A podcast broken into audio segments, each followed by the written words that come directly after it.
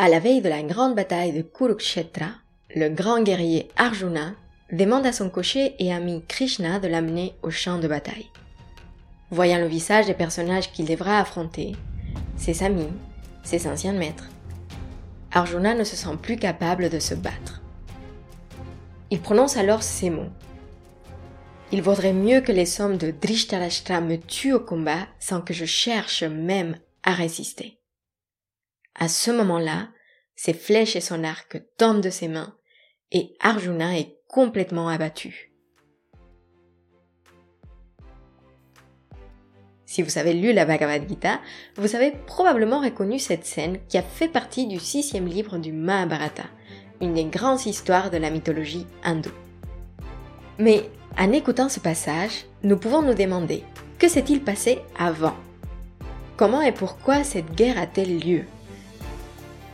Qui sont ces personnages qui s'affrontent dans cette grande bataille de Kurukshetra Si vous voulez en savoir plus sur l'histoire du Mahabharata, rencontrer ces personnages et découvrir une histoire majestueuse, je vous invite à écouter cette première saison d'histoire de yoga.